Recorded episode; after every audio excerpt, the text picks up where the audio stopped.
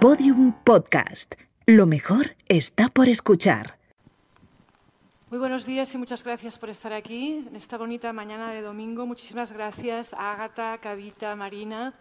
Yo, bueno, es un tema que a mí me fascina. Ya las presentaciones están hechas, así que em, pasemos directamente a las preguntas. Ágata, tú tienes un estilo muy personal. Desde el principio, tus diseños han tenido que ver con tu persona, ¿no? con tu, contigo misma de una manera muy directa. Sabemos que eres una aristócrata de origen catalán, de hecho, como averigüé ayer. Tradicionalmente, los aristócratas vestían como querían, los hombres y las mujeres. Fue el, eh, advenimiento de la clase burguesa la que uniformizó a eh, las personas, sobre todo a los hombres, con estos trajes que hoy conocemos como los trajes de trabajo. Tu estilo es colorido, vital y refleja, creo, un poco tu personalidad. La pregunta es, ¿las aristócratas siguen haciendo lo que quieren? Yo creo que no hace falta ser aristócrata para hacer lo que te da la gana, ¿no? Pero el año pasado me hicieron una entrevista, una web feminista en Argentina, y me preguntaron pues sobre este tema que ahora está tan de moda de las mujeres, cosa que me alegra porque yo he sido feminista toda mi vida. Y yo le dije que estuve pensando y me salió una, reflexión que no la había hecho nunca, de por qué en mi casa, en mi familia, en mi entorno, nunca las mujeres habían estado sometidas a los hombres. Y es porque las mujeres más importantes de mi familia, ellas, salvo mi abuela materna, las ricas eran ellas. Entonces yo tengo una bisabuela que se llamaba eh, López, hija, eh, o sea, nieta del marqués de Comillas, y que era riquísima por López y riquísima por Huelo, o sea, era porque era la mayor de once hermanos y, entonces era una de las mujeres más ricas y más cultas y más interesantes de Cataluña. Y se casó con un señor bien, porque ella era rica, pero era un poco nueva rica. Y entonces se casó con un señor que tenía pues los títulos más antiguos de Cataluña y tal. Y la madre de mi bisabuela también era muy rica ella, muchísimo más rica que su marido. Por lo tanto, y la madre de mi, del padre, de, la madre de mi padre era una de las ricas de Valencia, muy rica. Entonces, claro, ahí mandaban las mujeres. Entonces yo nunca jamás he visto en mi familia a una mujer sometida a, eso es interesante. Bueno, además tú has hecho una aportación eh, muy interesante en lo que has dicho y en, tu vida eh, que quería que nos explicaras también. ¿no? De hecho, em, en Cataluña, no sé si ustedes lo saben, eh, bueno, tú seguro, Agatha, las mujeres podían mantener su patrimonio aunque se casaran. Esto es muy importante porque no lo perdían en, cuando tomaban matrimonio con un hombre. Por lo tanto, podían mantener su, su riqueza. ¿no? Tú has luchado para que las... De esa riqueza no quedó nada, ¿eh? porque bueno, luego vino, mucha gente que no trabajó ah. y eso se lo pulieron todos, porque imagínate esta que te digo, que era la mayor de 11, 11 sin trabajar, 11, es mucho, claro. que luego tuvieran unos siete hijos, otros cinco y otro cuatro y otro tal, tres y no sé qué, sin trabajar otra generación y otra generación sin trabajar y otra generación sin trabajar. Ahí... Desde luego no es tu caso, ¿no? que además no solo tienes tu marca, sino que además luchaste para que las mujeres aristócratas, las primogénitas, pudieran mantener el título. Bueno, eso sí, eso fue una cosa genial, de la que he tenido mucha suerte, me alegro mucho que haya pasado eso. Ahora están empezando las inglesas, ¿sabes? Porque en España es una cosa simbólica que no tiene importancia, es una cosa que, bueno, pues a la que nos importa un poco, pues, pues sí, pero en general es un tema que la gente ni le importa, ni lo comprende, ni nada. Pero en Inglaterra tú puedes ser hija del duque más duque de los duques, haber nacido en el palacio más espectacular del mundo y acabar no teniendo un duro. Si tu hermano te quiere dar una televisión que se le ha roto, pues te la da. Y si el coche, pues ya se ha cambiado de coche y te da el viejo, pues también te lo da. Pero si no te lo da, no, lo tienes. O sea que es, eh, muy cruel, ¿no? Porque ahí o te casabas con otro duque y entonces tal, o, o pasabas una vida bastante complicada, ¿no? Entonces, bueno, pues eso es una... Y, es que ni se lo plantean del miedo que tienen, pero ahora creo que se están moviendo. Bueno, pero yo creo que aquí hemos venido a hablar de ecología. ¿no? Claro que sí, pero quiero... Es que ayer estuve yo en una conferencia de... Y, me quedé un poco fastidiada porque eh, vi que no hablaron de ecología. No, hoy hablaremos de esto inmediatamente. Y pero yo quería- creo muchísimo en el tema este de, de- bueno, fíjate, mi abuelo, este que te digo que era hijo de esta señora tan rica, eh, mi abuelo era ecologista. Mi padre era ecologista. O sea, yo he nacido toda mi vida, pero mi abuelo cuando era ecologista en los años 20, 30, pues es que había muy poca gente que fuera ecologista. O sea, que es un tema eh, que, yo me lo tomo muy en serio y me entristece mucho. Bueno, me parece bien que haya un congreso como este, pero es que además eh, yo creo que esto es importantísimo y además esto está cambiando y-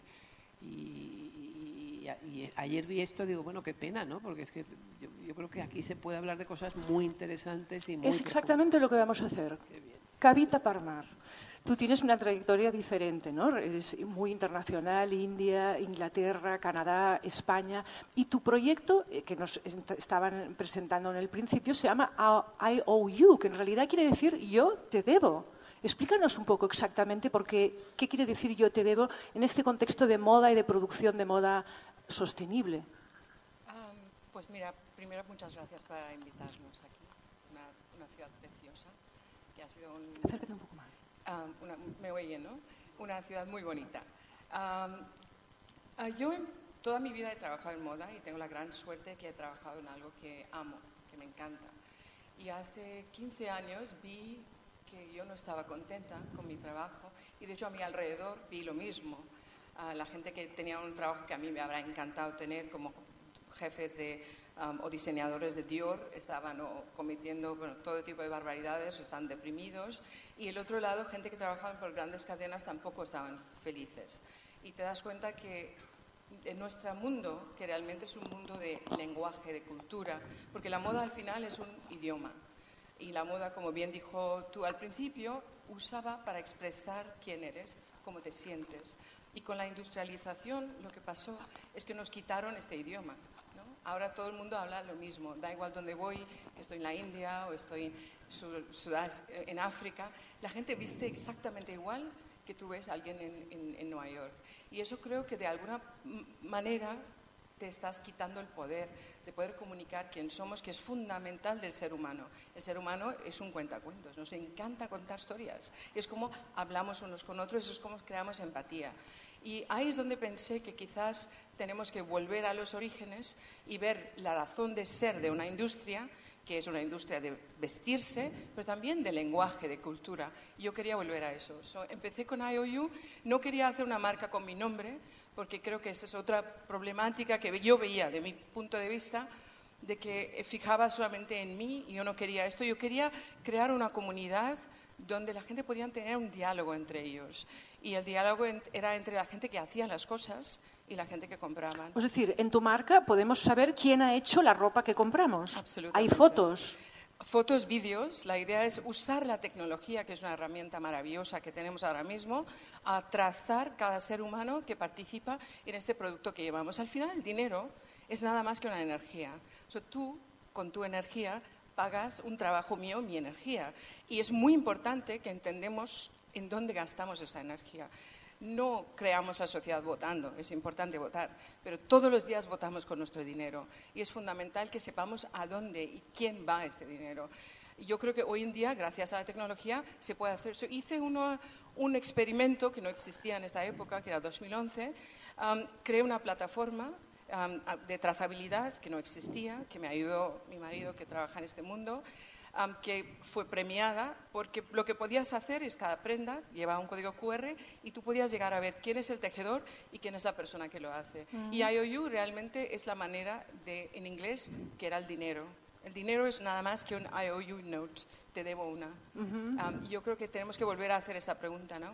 Cuando compramos algo de alguien o nosotros mismos, debemos pagar el precio correcto. Si no lo hacemos nosotros, nosotros vamos a ser en el futuro los que no van a poder pagar el precio adecuado. Muchas gracias. Marina López, eres la presidenta de la Asociación de Moda Sostenible de España, además de la delegada del Fashion Revolution. Pero, ¿cuál sería la definición de moda sostenible? ¿Qué es exactamente? ¿Cómo nos lo resumirías? Bueno, pero en primer lugar, muchas gracias por, por invitarme a estar aquí en este sitio tan, tan bonito.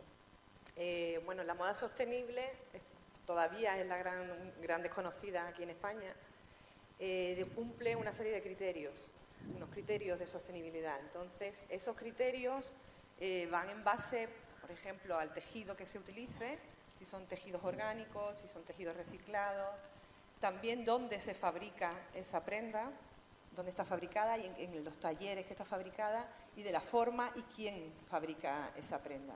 Porque ahora mismo el problema que tenemos con, la moda convencional, que es la moda que, todos conocemos, es que bueno, desde la globalización se externalizó la producción a Asia, entonces los salarios, eh, sobre todo en Bangladesh, que es donde más se, fabrica la ropa de, marcas que todos conocemos, los sueldos son muy bajos, las condiciones laborales son muy malas, se trabaja prácticamente en condiciones de esclavitud.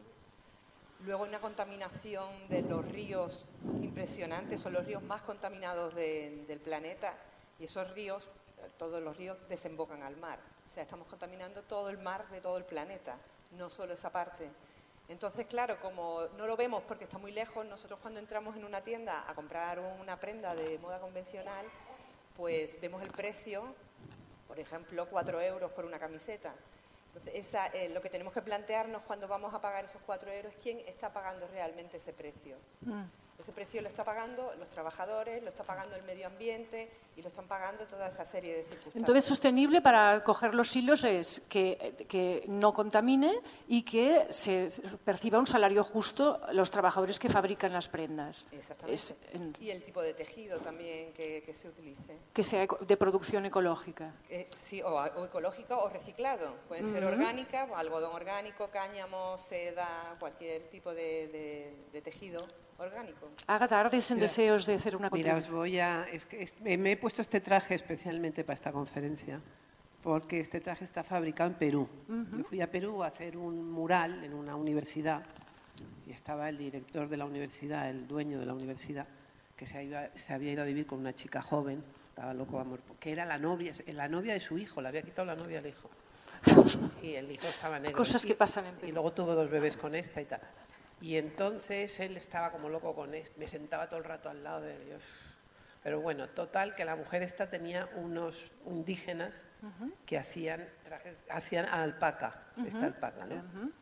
Y entonces eh, yo le hice unos dibujitos, tampoco me quedó más remedio, y, mm, y me fabricaron una serie de, cosas en alpaca, ¿no? Entonces yo las traje a Madrid, que la verdad, pues mira, son muy, muy mis colores y tiene un, bueno, está bien este traje, pero también da mucho calor cuando estás con el, con el traje. Pero, Agatha, bueno, de hecho os tendríais que levantar todas porque una de las preocupaciones que yo tenía desde ayer es qué nos vamos a poner, qué os vais a poner, qué me voy a poner yo, es ecológico, ¿no? Te cuento, este traje cuando me llegó a España, el precio de la alpaca, pues la verdad, hecho a mano y tal, pues era caro para lo que yo vendo, ¿no? Yo vendo casi a precios casi a precios de Inditex, casi. Pero, pero Agatha, esta es la pregunta precisamente que te iba a hacer. entonces, ¿qué pasa? Que este traje lo tuve yo en mi tienda, ahora me, he tenido que quedar yo, pues tengo, porque es que no había manera de venderlos. Bueno, esta es la pregunta. Entonces, ese es el problema. O sea, el problema es que tú pones esto con toda tu buena voluntad, los colores son súper tuyos, es una calidad bárbara, está hecha a mano, a la gente le da exactamente igual. Un año, dos años, tres años ya lo paseas por la tienda, ya no sabes qué hacer con la colección de... Pero la pregunta es esta, o sea, recuperar la artesanía y las cosas hechas a mano con un comercio justo que hemos estado hablando también, hemos estado hablando de turismo que tiene muchos puntos en común. y luego, claro, el coste... La experiencia que tengo es que la gente hoy en día se ha mal acostumbrado a los precios esos y no está dispuesta Exacto, porque el coste es otro, ¿no? Bueno, ahí tienes dos problemas, porque realmente parte de la culpa es nuestra como industria. Nuestra industria está mal planteada, para empezar. Es una industria que vende exceso. Nosotros creamos ansiedad en la gente para que compre. Está basada en la idea de rebajas. Si tú compres ahora y te vas a llevar un chollo. es, en gran parte la culpa es cómo se mide cómo se mide una empresa. Sí, pero que tiene, es una tiene una parte muy buena que no podemos olvidar, que es la democratización de la moda. Antes solamente podía ir bien vestida mi abuela, esa que te he dicho que era tan rica, punto. Y los demás, pues tenían un traje en su vida o, ninguno, o sea, ninguno no. Pero ¿cómo podemos encontrar el equilibrio? Yo, yo creo que hay, hay, hay que discrepo. La democracia es una palabra, hay veces muy mal usada y sin entender porque para mí Steve Jobs, un hombre muy, muy rico, llevaba la misma camiseta casi todos los días. Esa convención que hemos dado a la gente que la riqueza es tener mucho y cambiarlo y usarlo y tirarlo, que eso significa que eres rico o que tienes mucho, es un grave error y es la razón por cual estamos donde estamos. Yo creo que mi abuela vestía mucho mejor y vuestras abuelas que nosotros. Llevamos la ropa nuestra, cuando va a llegar a segunda mano, va a ser un asco. Hoy en día, cuando yo me voy a las tiendas de segunda mano, la ropa buena es la ropa que está hecha antes de los años 50, porque es la forma en cual... Hasta las mujeres pobres, cuando yo voy a, a sitios muy remotos, donde están haciendo la ropa de cosas muy, muy pobres, la calidad en cual está hecha, porque está hecha para durar, no está hecha para usar y tirar. Yo realmente no, no veo la diferencia entre marcas de lujo y marcas baratas. Para mí, marca de lujo, Louis Vuitton o como tú quieres llamarlas, ya no son marcas de lujo, son realmente una lavada de cara de marketing porque hacen en casi las mismas fábricas que hacen nosotros. So, francamente, si tu idea es vender más, pues yo creo que es mejor y más inteligente ir a comprar Zara, claro. Mira, a mí me preocupa muchísimo el medio ambiente. Yo te digo que tengo esta, este tema de, vamos, antes de verdad, los trajes, de las, de las, los trajes buenos eran muy buenos y los trajes malos eran muy malos. Y la gente llevaba unos zapatos que eran terribles, que eran, tú ahora mismo te sientas en un sitio, ves a la gente normal y el, y hay muchísimos zapatos bonitos. La gente ha podido ir bien vestida gracias a que se han bajado los precios, a que la gente ha tenido acceso a eso. Desde luego que me parece maravilloso. Bueno, seguro que tu abuela iba muy bien porque para mí no hay nada más elegante que las señoras indias y es una pena ver cómo el país con los trajes más elegantes del mundo, que además es maravilloso porque vas en metro y el 80% de las señoras van en sari, que ir en metro en sari me parece lo más, pero claro, se van, se van yendo hacia Zara y hacia y es una pena, ¿no? Mi hijo estuvo trabajando tres años en la India y estaba desolado diciendo es que estoy haciendo una cosa que va, que es terrible, que es que la gente va peor vestida, mucho peor de lo que iba. Marina, entonces podemos educar el gusto del público, Pero hay si- que reeducar al Pero si consumidor. es que no lo quieren comprar. Pero a ver, Ay, ¿qué, le creo pa- que Porque sí, tú eres sí. la presidenta de la Asociación de Moda Sostenible, hacéis desfiles, hacéis una cosa innovadora. ¿Cómo está funcionando? Acabas de venir de Madrid, ¿no? De un certamen Sí, de, de de desfiles. una feria internacional de moda. Eh, sí, hay que, hay que, yo creo que hay que reeducar y hay que volver un poco a- atrás, como, como 15 años atrás, cuando la ropa, cuando comprabas ropa, tu ropa tenía una historia y tú le tenías un cariño especial por algo. ¿Solo 15 años? Sí. Yo creo que es pre-Zara esto, ¿eh? Eh, Zara es más viejo de 15 Pero años. aproximadamente Zara, con todos mis la- respetos, la locura, con- la locura consumista que tenemos ahora Ajá. viene desde la globalización aproximadamente y de la externalización de, de las producciones. Entonces bajaron los costes, la ropa se podía vender más barata, la gente compraba muchísima más ropa. Hoy es cierto que la gente viste peor de lo que vestía antes. Al revés, viste muchísimo mejor. Pues yo creo que es, que es peor. La, No, no, la pero- inmensa mayoría... No, porque, la, porque es que la gente antes no se podía vestir porque era tan caro que no tenían acceso a eso. O sea, es que Compraba menos, pero compraba mejor calidad. Claro, exactamente, Agata. que es lo que yo creo que que es donde tenemos que volver. Quizás tenemos que tener menos cosas y de muy buena calidad. O sea, less is more. Ah, I think less Mira, is yo, more. yo creo que en la, en la globalización hay cosas buenísimas, porque hay, ahora mismo yo tengo muchas esperanzas, yo creo que soy una persona muy positiva y muy optimista, y entonces tengo la esperanza. Por ejemplo, imagínate una gran fábrica en Bangladesh o en Vietnam o en China, donde sea. Y entonces yo voy y les digo, oiga, mire, es que no me gusta us- que contaminen ustedes este río, no me gusta que usen estos productos químicos que son malísimos, y pues si no le gusta, está usted yendo por ahí por la puerta, que me da igual. Si en vez de decírselo yo, se lo dice Inditex, cambia muchísimo el punto de Pero vista. la cuestión es que Inditex no se lo dice Sí, si los lo consumidores no se lo estamos diciendo. No. Porque los consumidores se lo estamos diciendo a no, Inditex. se lo están diciendo porque son muy inteligentes, porque yo Por conozco eso, a, a- a Pablo Isla y, Pablo es un tío muy inteligente y sabe y él sabe que es un arma, aparte que yo creo que él eh, es jesuita y tal, vamos, es como- como medio jesuita, y él quiere que eso salga bien. O sea, estoy, entonces, él puede hacer que eso cambie. Pero yo te digo que si tú vas a una tienda y tú pones productos eh, más ecológicamente hechos y son mucho más caros, es que te los vas a comer con ¿Es esta vuestra experiencia de más caro no se vende? Yo creo que primero es un error decir que son más caros. Lo que pasa es que la gente no está pagando el precio real cuando compran algo de 3 euros. Para empezar, vamos a empezar con claridad. Cuando pagas una camiseta de 3 euros, lo que estás haciendo es no pagando el precio. Y hay que decir esto al cliente. So, o queremos pagar el precio. Pero a la gente le encanta que le regalen una camiseta, o lo que sea, vamos, a la gente le, le encanta. Yo- yo- Sí, pero centremos las cosas, porque claro, o sea, por un lado es educar al consumidor y por la otra la valoración de qué es caro y qué no es. Cavita. Para mí lo más importante es volver a hablar de, no del precio, pero del valor de las cosas. Si hablamos de todo, si medimos en esa sociedad todo con el precio del dinero, mal vamos, porque ya hemos visto dónde hemos llegado. Vivimos una época maravillosa y estamos todos deprimidos y preocupados Pero que va a tanto. acabar el mundo. Sí, tú lees las noticias y yo pocas veces encuentro noticias positivas porque tiene que ver con el psicosis mundial que tenemos, porque realmente teniendo la casa llena de ropa, teniendo un montón de cosas, no nos hace feliz. Hay algo que no nos hace feliz y obviamente el exceso de las cosas no nos está haciendo feliz. Am, yo creo que es un momento muy interesante del mundo que podíamos un poco reflexionar y es lo que tenemos que intentar. Yo como marca intento convencer al cliente que no compre, porque yo no quiero que me Vamos compre a si ver, yo creo que en el tema de la ecología hay que, yo soy muy optimista porque eh, yo llevo siendo ecolo- ecologista desde que empecé, o sea, tenía 18 años yo era ecologista y obsesionada con esto, he sido de los verdes muchos años, he apoyado desde el principio todos los movimientos que he podido en este sentido y veo una enorme diferencia en, cosas que antes pues pues eh, empezando porque ahora mismo la gente tira el vidrio donde lo tiene que tirar, están, tú vas por ahí, ahora cualquier país del mundo, vas a Bolivia, vas a, vas a y ya se está separando la basura, ya estamos usando energía solar, ya hay coches eléctricos ahí que no se están, pero bueno, ya Tenemos conciencia de moda sostenible. tenemos ahí Que antes no la teníamos. Ahí está habiendo mucho, mucho, mucho a favor. Lo que tú no puedes hacer es equivocarte. Hombre, yo, por ejemplo, más trajes imponibles que he hecho yo en mi vida, creo que no los ha hecho ningún diseñador del mundo, ninguno, ¿eh?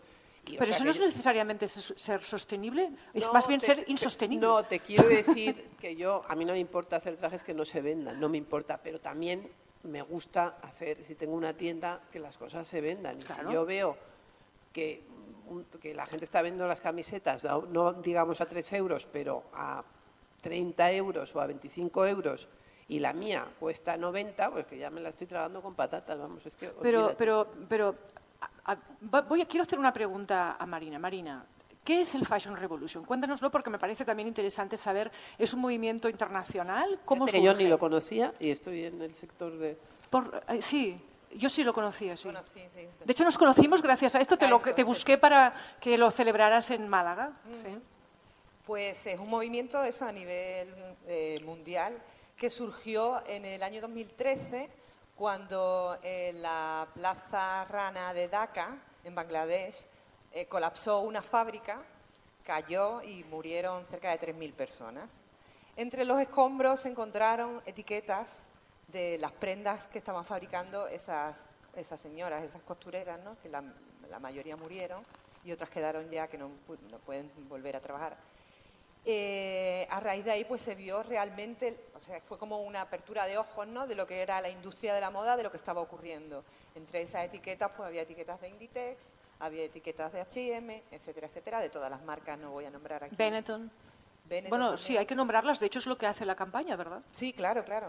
Entonces, a partir de ese año eh, se hacen unas campañas todos los años en la misma semana, que es la semana que conmemora la caída de la fábrica, donde tú coges una prenda, lo puede hacer cualquiera, entra en la página web que es fashionrevolution.org, coges la prenda que lleves, le das la vuelta que se vea la etiqueta y te haces un, te imprimes un cartel que pone quién hizo mi ropa o who made my clothes, que está en inglés también Con el hashtag. con el hashtag ese y se lo publicas en, en redes. Entonces todo eso se, se va haciendo llegar a las grandes, a estas grandes marcas. Es una campaña que Es- interpela, es- ¿no? sí, Las este marcas. año, bueno, yo, am, una, una anécdota interesante. En el año 2011 inventé este hashtag. ¿Tú lo inventaste? Sí. Fashion Revolution Who Made no, My Clothes. No, no, Fashion Revolution es el trabajo de Úrsula Sí. y, y, y Carrie, que Exacto. son súper amigas y maravillosa gente.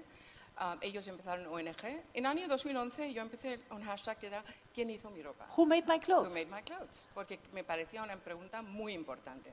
Dos años nadie me hizo ni caso. Porque claro, habrá que, tenía que morir 3.000 personas antes que este hashtag. Cuando pasó de la... Porque si te vas a, nuestra página web, literalmente el base de mi negocio es esto. Hacerte preguntar. Como yo te respondo quién hizo tu ropa, todo el mundo debe poder responder Sí, a pero esta pregunta. perdone, yo cuando era pequeña iba con mi madre a la, a la modista, éramos cinco, yo era la mayor, íbamos a la modista como dos o tres tardes, dos o tres tardes. Yo lo recuerdo como una pesadilla. Primero como olía en casa Yo de la también, modista. a mí me tocaba hacer esto Era una también. cosa como olía en la casa de la modista que era espantoso.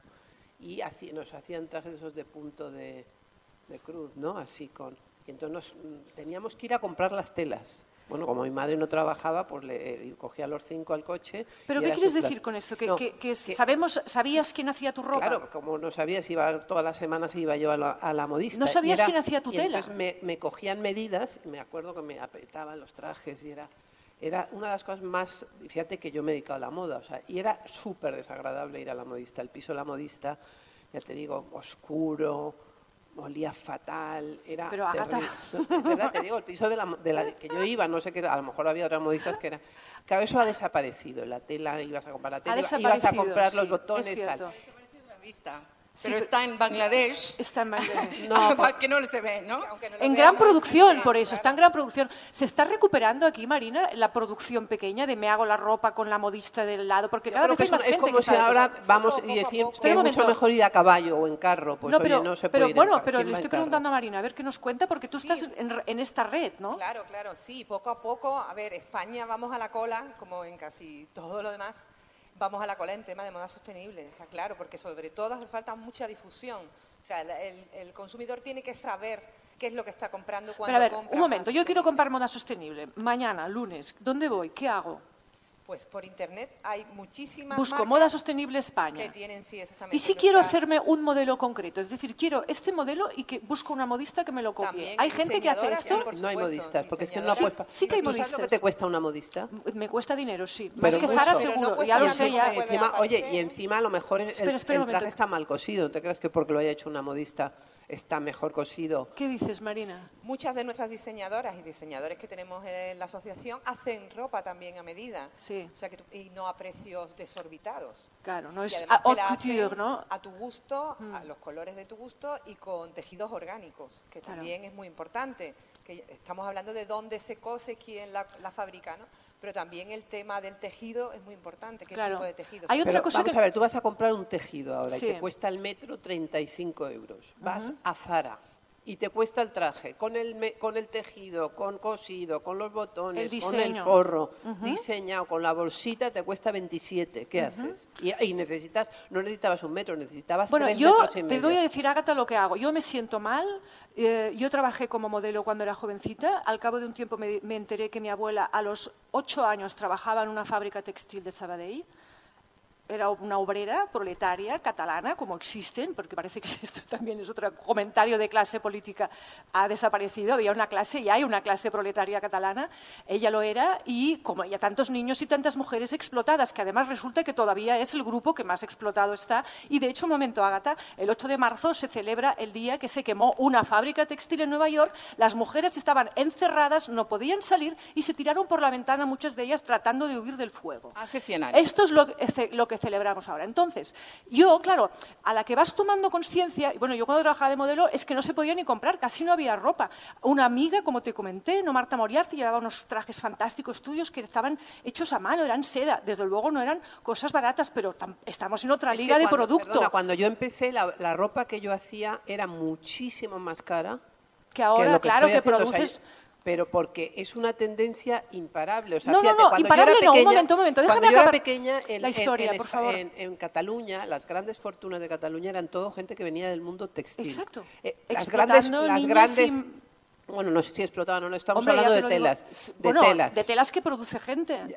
Bueno, pues eh, esas telas, han- esas fábricas, de lo que yo conocí cuando era pequeña, el 98% Están las, en Asia. las han cerrado. Claro, están en Asia. A ver, si queremos hacer la comparación, sí es verdad, me voy y me compro un metro de tela, vale 35, pero hay mucho más barato, pero bueno, si vamos a usar este ejemplo y me voy a Zara, me compro, pues vale, compre y luego, por favor, no quejen que no tenemos seguridad social, que no vamos a tener...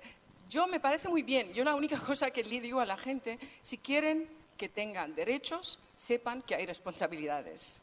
No podemos pedir derechos sin responsabilidades. una visión global. I'm sorry, pero a Global, ver, económica ¿quién- no hay ningún y ecológica. Exacto, no hay ningún padre, ningún no sé quién de arriba que tiene que venir a dar derechos a ustedes. Si no quieren las responsabilidades, no pidan derechos, no hay problema, compren barato. Yo les digo a la gente, la co- cola fuera de INEM tiene relación directa con la cola fuera de Primark. Si no lo ven, pues mira, ale, ahí están, pues no quejen. Que no Pero hay claro, trabajo, también hay no otra habrá. cosa que pasa, que, que yo lo he leído y, y- y tiene relación con lo que dices. Oye, dicho esto, vamos a dejar clarísimo una cosa. Yo me habré comprado en Zara en toda mi vida dos cosas. Me lo O- a lo mejor hay muy poca gente en España que se ha comprado menos que yo en Es que- Zara y en Prima no te con la quiero. ropa bonita que tienes tú, amiga. ¿Cómo? ¿Cómo? Que con la ropa bonita que lleva, claro que no Claro, hace falta comprar. pero ¿qué iba a decir? Claro, la cuestión, bueno, no sé lo que iba a decir, se me ha olvidado.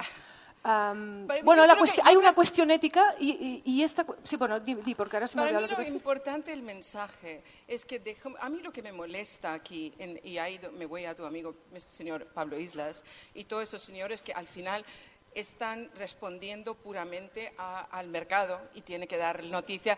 Mi problema con esto es que ellos es verdad que ahora están haciendo colecciones sostenibles, pero en realidad no están no están solucionando el problema. El problema real es que tenemos que dejar de consumir de la forma en cual consumimos, porque esto tiene unos resultados horribles, pésimos. Yo, que he tenido la suerte de viajar mucho en el planeta, he visto dónde acaba 30% de la mercancía todos los años que se, Se tira quema mundo de la también. moda. Se quema, se manda a países africanos que está por la está contaminando el planeta. Marina, ibas a decir algo. Sí. Dispara rápido. Sí, un poco a, a colación de lo, de lo que ella está ¿no? diciendo.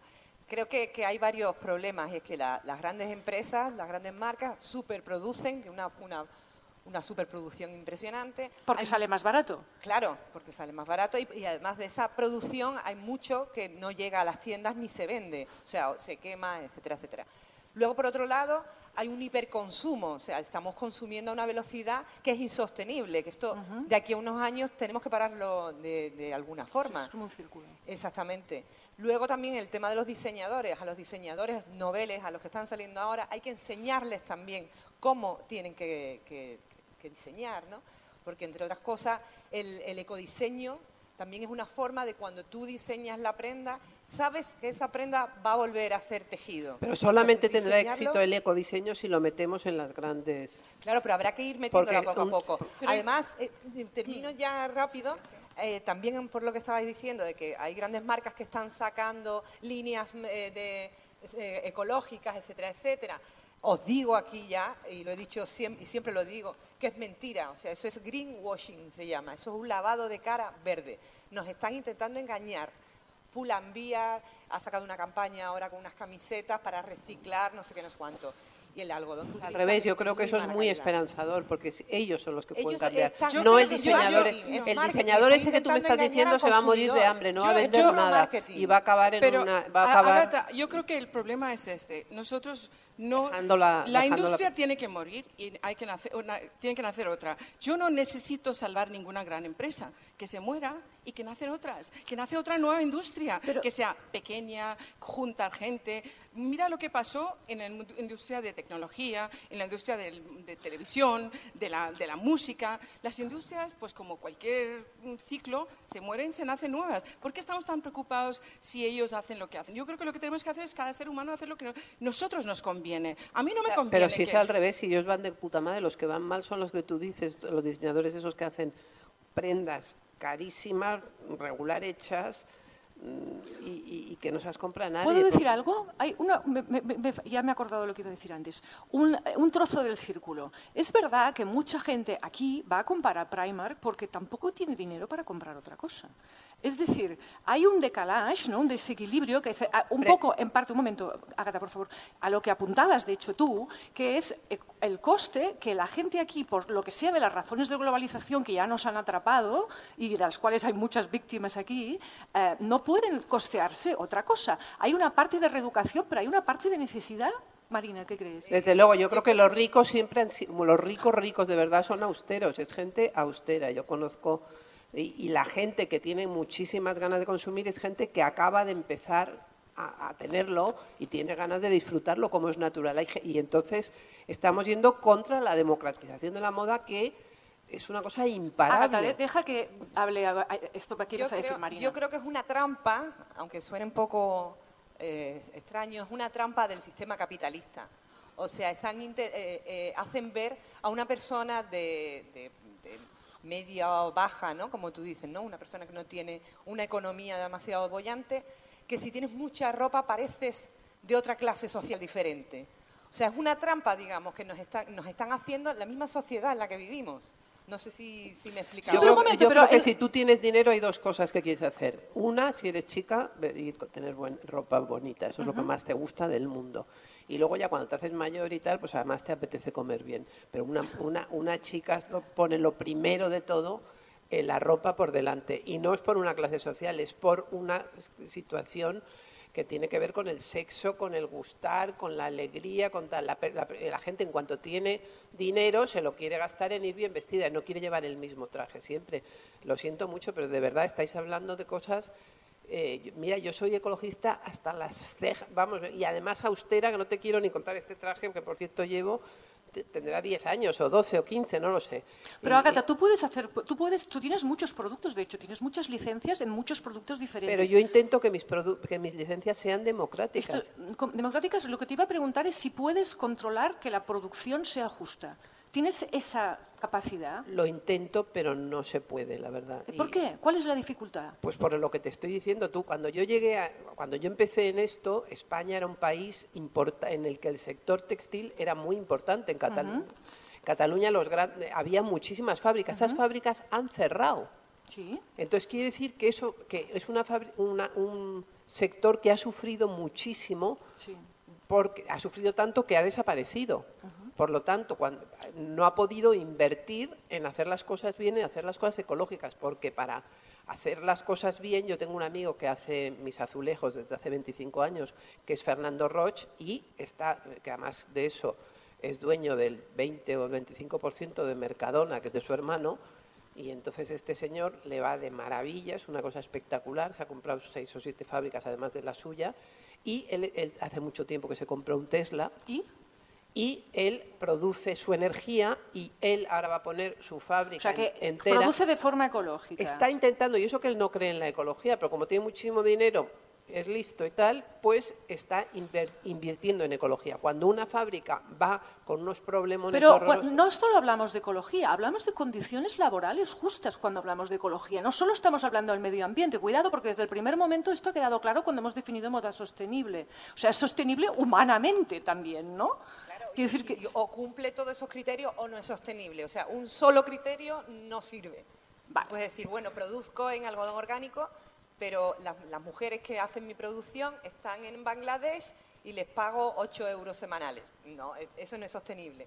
No es moda sostenible. Bueno, entonces una cuestión que, que habéis sacado, ¿no? Y que es- bueno, está en esta dinámica, digamos, de, de la tensión Yo, mi, entre... mi teoría es que Pablo Isla está haciendo mucho por las mujeres de Bangladesh. Pablo Isla, o sea, está haciendo mucho por... por mejorar la calidad del trabajo en los países del tercer mundo. Eh, eh, que Mira, a eso iba. Es decir, por un lado tenemos una opinión pública que se moviliza y por la otra tenemos grandes cadenas que, bueno, tienen que responder a una demanda ética de los consumidores que, Que cada vez están más concienciados. Si Pablo Islas lo está haciendo, yo creo que ya tenemos solucionado. O sea, que esto es la industria, la empresa más grande del planeta, ya no tenemos que preocuparnos. ¡Aleluya!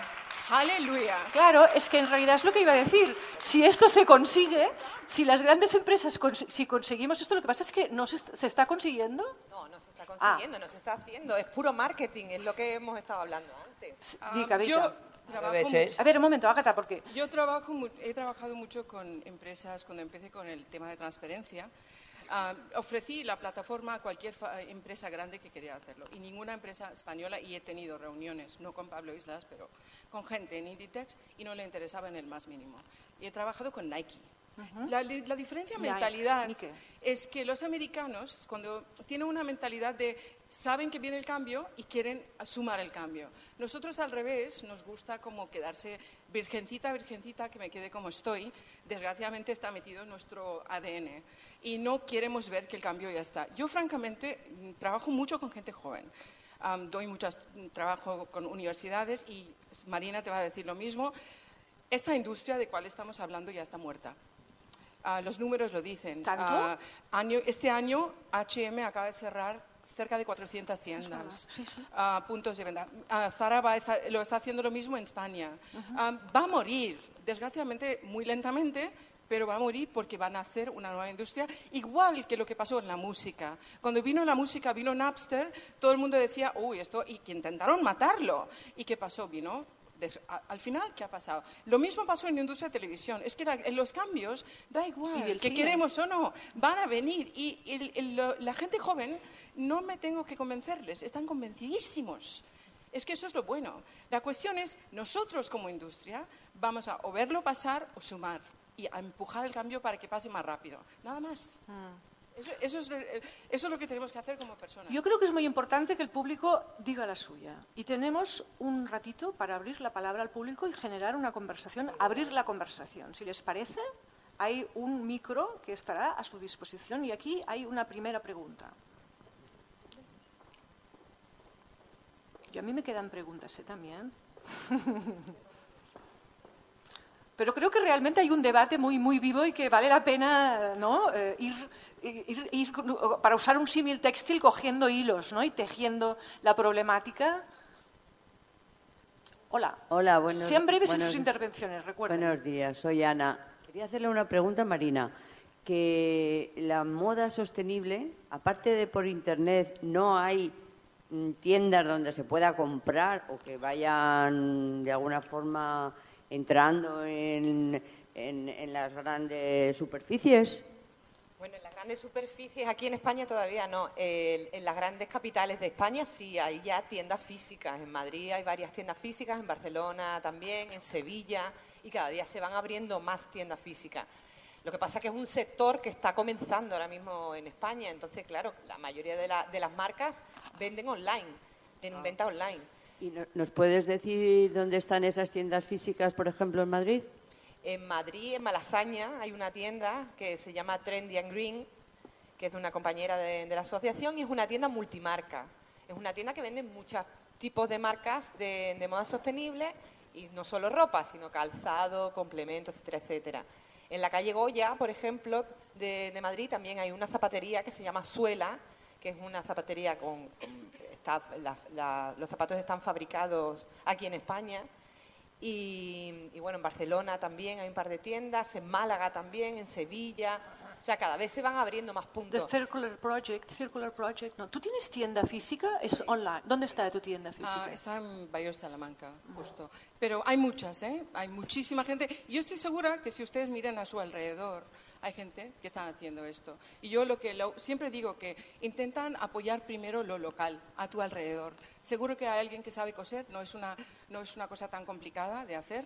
Hombre, Ah, y, y- y francamente es mucho mejor tener menos ah, y tener o intentar, yo sé, yo creo que podemos hasta aprender a coser, tampoco es tan complicado. Nos- Y- Nuestras abuelas lo sabían hacer. Y además, el- com- como lo que comentabas antes, ¿no? Antes de comprar, antes de salir a comprarte un pantalón, pensar si realmente necesitas esa prenda. O sea, la necesito, la voy a comprar por un impulso. Y luego buscar alternativas. Bueno, puedo hacérmelo o que me lo hagan. Puedo intercambiar mi ropa con otras personas que tengan ropa. Puedo ir a una tienda de segunda mano y comprármela. Antes de soltar el dinero, digamos, y comprarte un pantalón en un Zara o en un Primark o cualquiera de, estas de estas marcas, creo que hay que pararse y pensar y actuar luego. Si vamos por impulso, si compramos por impulso, entonces esto no va a acabar nunca. Muy Muy, bien. muy importante que la sostenibilidad no es un paquetito que nos va a vender ninguna marca. Es una cosa que lo vamos a hacer nosotros juntos. O sea, no miremos a las marcas que nos dan la solución de la sostenibilidad. Esto es absolutamente, me, me parece absurdo. So, la sostenibilidad hay que pedirla, como tú bien dices, y es a, a voto de... Yo seguro que vais vosotros a la tienda norma de cualquiera, de Zara, quien sea, y veis, ¿dónde está la ropa hecha en España? ¿Dónde está la ropa hecha en Portugal? Después de X tiempo, el señor Ixlas le llega la noticia y empieza a tener más ropa. Tontos no son. Van a tener más ropa de España y Portugal porque dicen, uy, esto es para mí el nacionalismo de verdad. A mí, que sea nacionalismo con banderas hechas en China, perdona que te diga, yo soy más nacionalista porque yo sí que hago todo localmente. Eso para mí es creer en tu nación, tu gente y tu alrededor. De hecho, nos hablabas de las lanas merinas, ¿no? que se ha perdido en España. Mira, hay otra pregunta aquí. Sí, a ver, bueno, no sé si es pregunta, comentario o un poco de todo. Yo, eh, mi- bueno, mi nombre es Enrique, vengo de Alicante y yo trabajo 26 años en la industria de la moda, en, en calzado. Somos productores de calzado, además, fabricamos en España. Entonces, lamento, de verdad, tener que estar de acuerdo con las tres, porque al final esto no es una posición Estoy totalmente de acuerdo con usted. Y digo lo lamento porque, porque nosotros como empresa tenemos unos márgenes eh, y tenemos que pagar a 140 personas todos los meses.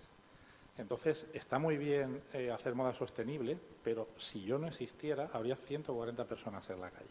O sea, no es mi segunda prioridad, es la cuarta o la quinta. ¿Que es un greenwashing? Sí, pero sabes que hay iniciativas en las grandes industrias, tipo SAC, bueno, algo se está, se está moviendo. O sea, hay una coalición de industria sostenible en, en la parte textil, no tanto en calzado, bueno, en las grandes marcas, pero algo se va moviendo. Sea por la razón que sea, lo importante no es la motivación, es el resultado. Más, una zapatilla deportiva de Nike, que lo habéis comentado, eh, cuesta, hecha en Vietnam, ya no en China, porque China ya es caro, eh, cuesta 17 dólares. Y es la que cualquiera de aquí le compra a sus hijos por no menos de 120. Pero nadie está pensando en el coste, está pensando si son las que lleva Ronaldo o las que lleva Messi por tanto, claro que hay un tema de modelo de consumo, por supuesto, pero yo me resisto al chantaje moral a las fábricas, a las marcas, con los temas de producción. Me resisto, porque no es cierto. Al menos quiero compartir esa responsabilidad con los consumidores, con la cola del Primark, que dices tú.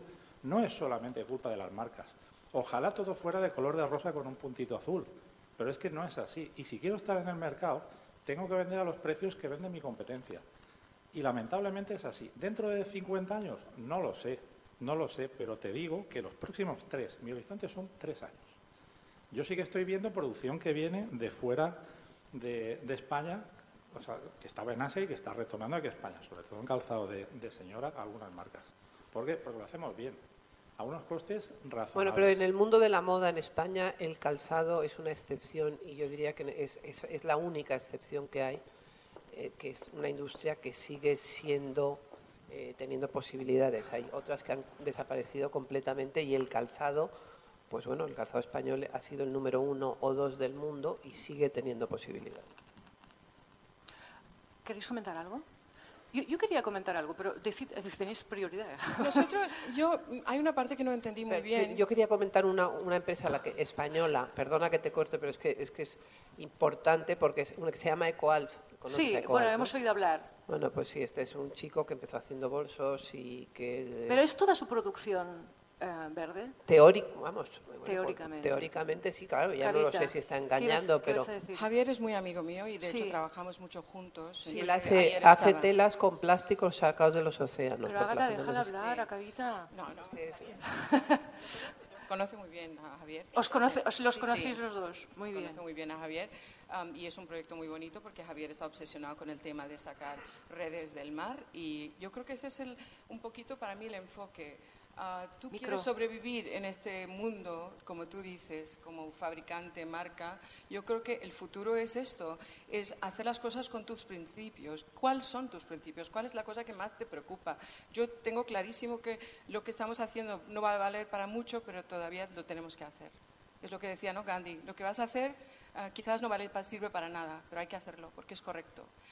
Yo creo que cualquier marca, todos tenemos que dar de comer a nuestros hijos, pagar las rentas, etc. lo que hay que hacer es pensar qué es la cosa que más me preocupa, qué es la cosa que a mí me toca de fondo. Si yo como marca me, me, enfoco a esto y me doy un argumento a mi cliente para que pueda elegirme a mí en vez de otro pareciendo auténtico. Ahora, si tu, tu definición es que quiero amasar el dinero máximo en el tiempo mínimo, pues ahí ya no tenemos nada que hablar, porque ya el modelo ya está muy bien hecho. Ah, pero ah, yo estoy hablando de ese nuevo modelo, ¿no? De, y EcoAlf nace con esto, ¿no? Nace con solamente quieren trabajar con Creo que es bonito contar las cosas positivas que se están haciendo, pero vamos, yo no sé, es que yo la marca de esta señora no la conocía, ninguna de las dos. Quiero, hasta, hasta la quiero mucho, pues somos amigas, así es amiga de mi hijo, pero vamos, yo la marca tuya, la verdad, no la conocía, ni sé dónde vendes, ni sé dónde nada. Yo estoy hablando. Parece que, solo, parece que solamente me importa a mí la pasta cuando yo. Nadie ha dicho esto en ningún momento. Yo estoy diciendo que en el, tema, en el tema de la ecología estamos hablando de cómo está la situación. La situación es que la gente tiene, ha, llegado al consumo por fin. Mucha gente jamás ha podido durante muchas generaciones tener acceso al consumo. Ahora están llegando tienen ganas de disfrutarlo y compran lo que pueden porque tampoco tienen dinero para comprar, prefieren comprarse 15 cosas que una para toda la vida. Al revés, el más rico, el que tiene más cultura, más generaciones, más todo, pues a lo mejor ya tiene muchas camisetas y no le importa comprarse una o ninguna. ¿Puedo decir algo? Soy una especialista en la construcción de la identidad a través del cuerpo y de la moda y la estética. Entonces, me, gustaría añadir algo a, esta conversación que tenía que ver con la aportación de, de, este señor. Um, cuando estas decisiones de compra se hacen, y tienes razón que yo recuerdo cuando éramos jovencitas, no se podía comprar cosas en España, no había. Fue Zara que empezó a hacer eh, sea, que fuera accesible a un precio que la gente podía pagar y la gente nos lanzamos a comprar.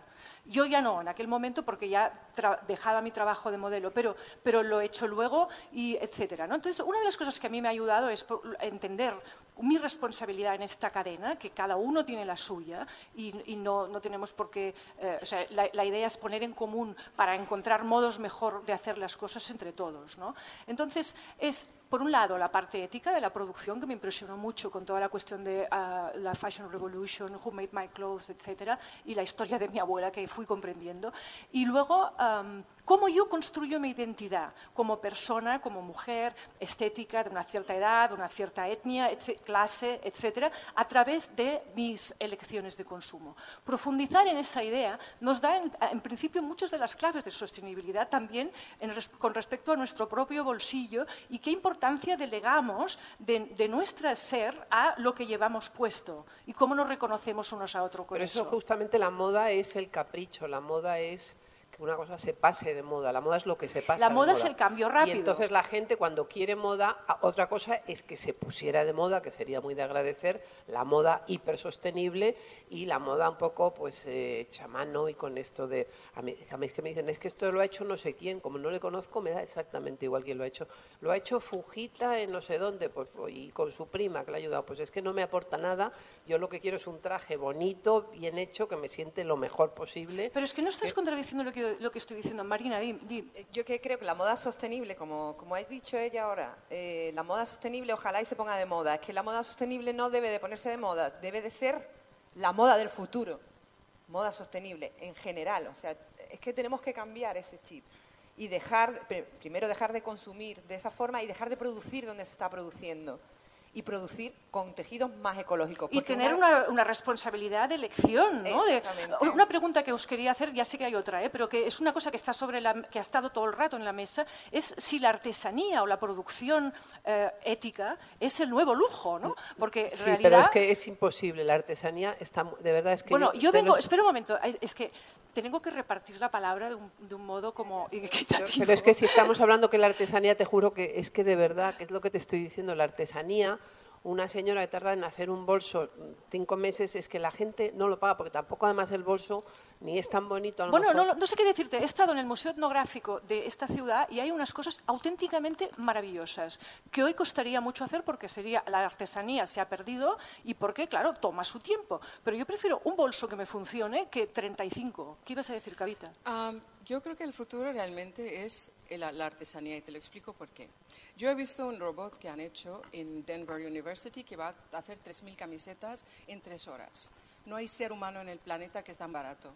So, eso de la moda, yo no te digo que no va a existir esa moda frenética que tendrá que comprar gente de tres dólares porque no llegan al fin de mes, pero yo creo que ahí, el, de hecho, el ser humano no va, a jugar mucho y va a ser un argumento muy bueno que van a utilizar. Yo, mira, no estoy usando niño en Bangladesh, voy a poner la fábrica en Jerez y voy a dar de trabajar en vez de 3.000 personas, tres, y van a hacer 3.000 camisetas. Pero eso no nos soluciona el mundo. ¿Qué vamos a hacer los seres humanos? En este momento que estamos viviendo, que viene la inteligencia artificial, la robótica, lo que nos hace humano es hacer cosas únicas, bonitas que hacemos nosotros. De hecho, hay un movimiento enorme que se llama DIY, Do It Yourself. La gente está volviendo a tejer, la gente está volviendo a pasar, cocinar, la, de cocina, libros de cocina y cualquier cosa que, que, tú puedes hacer en tu casa está creciendo muchísimo. Debo decir que nunca me voy a apuntar a Do It Yourself en moda. O sea, prefiero es, pagar y tener poco porque no tengo ni idea y no pues, me gusta y no lo voy a hacer. Pues es todo que tiene que ver con tu elección, claro. ¿no? Y tú, tú escribes maravillosamente y Por hay eso, gente que te van a llamar a ti para que lo escribas sí. porque lo haces bien. Pero seguro que hay alguien yo creo que, como cualquier cosa, ahora mismo si dejamos de comprar todos, nadie necesita la ropa. Hay ropa de sobra en nuestros armarios. Dos años, os lo aseguro, que pueden dejar de comprar Marina, de hecho, tú organizas eh, fiestas de intercambio, ¿no? Swap parties como parte de la Fashion Revolution. Fiestas, sí, fiestas de intercambio de ropa. Es una alternativa, como, como otra cualquiera. Sí. Quería hacer un, un, pe- un pequeño inciso, Claro. porque no hemos, no hemos hablado de, dentro de lo que es la moda sostenible, de la producción y todo eso, de un tema muy importante también, no solo la salud del planeta, sino nuestra propia salud. Y quería dar un dato, y es que eh, bueno, la ropa que utilizamos de estas grandes marcas que, que hemos estado nombrando eh, se tiñe también, por ejemplo, en Bangladesh. Esos tintes tienen eh, muchos componentes, muchos químicos y metales pesados que aquí en Europa están prohibidos. Y sin embargo, como los fabrican allí, allí sí se pueden utilizar. Esa ropa, cuando viene aquí, ese tinte que tú te pones con esos metales pesados y esos químicos, con el calor del cuerpo, se, ac- se activan y pasa a través de nuestra piel. Oh. Eso es otra de los, de los puntos que tenemos que ser también conscientes, porque lo mismo que la alimentación ecológica, ahora mismo hay mucha más gente más concienciada, ¿no? De que tenemos que cuidar nuestro cuerpo por dentro, también hay que saber que, el- que también la, la ropa es cuestión de salud, porque cada día hay más problemas de piel y más gente con problemas de piel y, y que no soportan eh, cualquier tipo Esta de es una prenda. aportación importante. Bueno, y si no te importa el planeta, y de hecho creo que no debe importarte porque el planeta existió antes del ser humano y existirá sin nosotros. De hecho, no debemos preocupar mucho, porque de- quizás a la Tierra le viene mejor que no está este parásito llamado humano y, y, mm, hará otra especie. A mí creo que lo que tenemos que preocupar es de nosotros. Eh, pretendemos ser ecologistas pre- salvando el planeta, vamos a hablar de salvar nosotros nuestra especie, la sostenibilidad de nuestra especie, que estamos autoconsumiéndonos. Y como tú bien dices, la piel es el órgano más grande que tenemos y absorbe todo. Y ahora que tú piensas por qué hay tanto enfermedades extrañas, pues tiene mucho que ver con lo que tú estás diciendo. Y eso es Otra pregunta tenemos aquí. Sí, dos preguntas. Bueno, muchas gracias. Sean breves, por favor. Más que brevis- nada por dar más a, a más. Brevísimas, brevísimas. El, el tejido, o sea, estamos hablando de la eh, sostenibilidad. El tejido, em, ¿cómo se sabe si es? Porque se, se habla del algodón orgánico, pero yo no sé si el algodón orgánico se ha tratado de una manera o de otra, dónde, etcétera. El tejido es lo que me queda a mí más, em, como más em, confuso. Y la otra pregunta es que Marina, creo que has comentado que hay empresas que hacen em, propaganda, falsa propaganda, de que son ecológicas. ¿Podrías decir cuáles son, por favor? Gracias. Bueno, pues contesto creo las dos preguntas, ¿no? Sí. Puedo contestar. Eh, con el tema de los tejidos, primero, eh, hay unas certificadoras que certifican la trazabilidad de, de, por ejemplo, del algodón orgánico desde que se siembra hasta que se convierte en tejido. Entonces, cuando vas a comprar a cualquier proveedor, ¿no? En Europa hay muchos proveedores de, de algodones orgánicos, de cáñamo, traen ese certificado donde ellos te certifican esa trazabilidad y sabes dónde se ha sembrado, cómo se ha sembrado, cómo se ha recogido y todo el proceso hasta que se convierte en tejido. Eso por, por el lado del tejido. Y por el otro lado, bueno, yo creo que los nombres de las marcas ya las he dado. O sea, eh, Inditex está haciendo greenwashing, H&M hace greenwashing, CIA hace green- greenwashing y cualquier marca que diga ahora mismo que está haciendo moda sostenible es mentira, totalmente mentira, porque pueden cumplir uno de los criterios, por ejemplo, el tema del tejido orgánico, que también es muy relativo, porque ellos te dicen que utilizan algodón ecológico, no algodón orgánico. O sea, a ver qué es eso. No, ni siquiera lo nombran, ni, ni tienen certificados o si tienen alguna certificadora es propia. O sea, ellos mismos se inventan la certificadora y se autoevalúan, ¿no? Dicen, soy súper ecológico. Entonces hay que tener mucho cuidado porque hay muchísima publicidad ahora mismo engañosa y sobre todo para la gente joven, como la campaña esta que os he dicho de Pull and Bear, que sale una chica joven con una camiseta poniendo el futuro es de, no sé, no, me acuerdo ahora cómo era, el futuro es nuestro, hay que reciclar, hay que, no, o sea, es- estamos engañando a la juventud también. Gracias. ¿Querías decir algo, Agata? Ah, yo que yo trabajo en esto de los tejidos, eh, eh, vamos, compro mucho tejido y no Perdón. tengo ni idea de qué es el tejido orgánico ni, ni Un tejido orgánico es un tejido que no se ha utilizado pesticidas durante todo el proceso de crecer en la agricultura. ya, pero digo que cuando vas a comprar telas ya hay pocas Sí. y tal, pues vas a comprar telas y es muy difícil incluso para una persona que lleva muchísimos años trabajando saber eh, el grado de ecología que tiene la tela. Por Claro, lo pero tanto, para eso Ah, ahora hay, hay un montón de hay montón de ah, cosas de hecho en Inglaterra hay una feria puramente que es una feria está enfocada en tejidos sostenibles. En París Premier Version ya cada día tiene una zona completamente sostenible. Yo creo que esto es un tema que va a pasar. Es un O sea, no proceso creo que no lento, va- pero, pasar. creéis que inexorable. Totalmente. Pero Yo creo que lento. a- Aquí lo que estamos diciendo a la No creemos, esperemos que sea inexorable, ojalá. Bueno, depende de nosotros también. Sería maravilloso.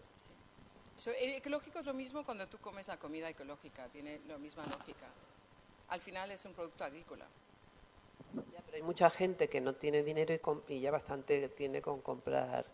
Ahora mira, me han llamado a mí para hacer un programa de televisión que te metes en una casita que no tiene nada y, y tienes que vivir con tu familia por mil euros al mes. No me digas que has dicho que sí a eso. No, lo estoy pensando. Todos los episodios y contenidos adicionales en podiumpodcast.com y en nuestra aplicación disponible para dispositivos iOS y Android.